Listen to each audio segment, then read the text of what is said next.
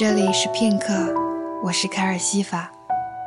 今天和大家分享陶立夏的文章。也会孤单，没什么不好。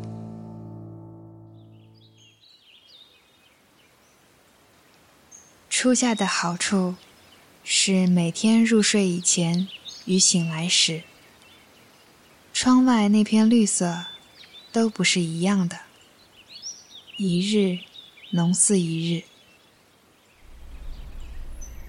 时常有各种各样的鸟在窗前飞过，白羽、长尾，栖在树上或停在院子里。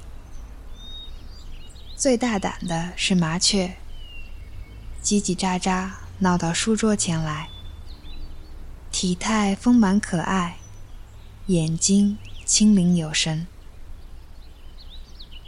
他们边唱边跳，一刻不得安宁，带着那种孩子气的认真神情。有时会好奇地打量我摊在案头的书和稿纸。好像在议论某件重要的事情，最后也不见有什么结果，只是扑通一声四散飞去。如此接近的距离，让我对这细小身躯内寄居的灵魂，心生畏惧一般的敬意。以前在伦敦住处的拐角。常遇到一个打扮的像吉普赛人一般的中年女人，一头灰白蜷曲长发。看见有人走过，她会将食指放在唇上，示意来人晋升。他的手里握着玉米粒，脚边聚集着许多鸽子，灰色一片，如同一朵着陆的乌云。后来我更愿意绕道走，我害怕他脸上那甜美的、有几分恍惚的微笑，仿佛在暗示一个藏得很深的秘密。麦克温达杰在《英国病人》中说：“鸟喜欢栖息在枯枝上，因为它们可以向各个方向飞翔。”果然是这样。随着春意日升，我注意到它们不得不一日比一日更加仔细地寻找树叶不那么葱茏的枝头。他们最喜欢电视天线。我喜欢做一个乡下人。乡村公路两旁，大片大片的水稻在灌浆，风中浅绿色的是稻花的香气。路边的荠花开得正好，一片紫色的浅淡云彩。车子开过的时候，栖居其上的白色小粉蝶，在刹那间同时飞起来，是一个回放的慢镜头。雪花纷纷扬扬，落到天上去。最近又重新找了阴阳师来看。倒不是单位看鬼故事，在子不语中，什么样的鬼都见了。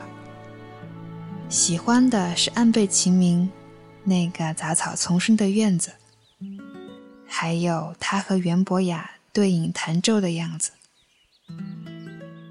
常常是袁博雅带了下酒菜去，安倍晴明备好酒，两个人边喝边聊。话往往不多，但是很有趣味。安倍晴明是个很吸引我的家伙。他一句所谓咒，可能就是名。世上最短的咒，就是名。顿时把骑在牛背上的老子和握着玫瑰花的小王子两个人，都从我脑海中唤了出来。故事开始前。安倍晴明住处的描写叫我欲罢不能，但最喜欢的一段是《阴阳师一》最后的故事，白比丘尼》中雪景的描写。安倍晴明和袁博雅在火炉上烤着鱼干，饮酒赏雪。雪越下越大了，有一个人要来，让我想起我最爱的五绝。问刘十九，绿蚁新醅酒，红泥小火炉。晚来天欲雪，能饮一杯无？要怎样才能走进人生中这样宁静安详的时刻呢？孟枕墨在这个故事的开头。写下这样一段对话：什么事？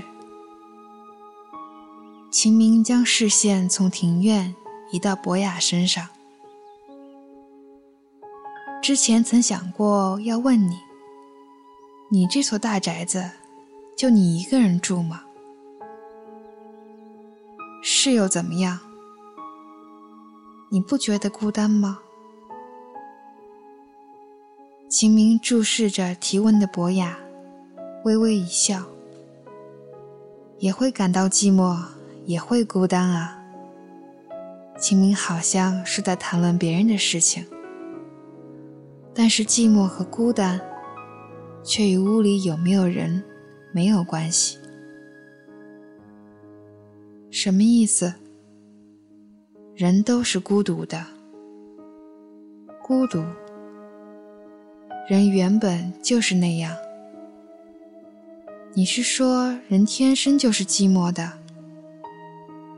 大致是这意思。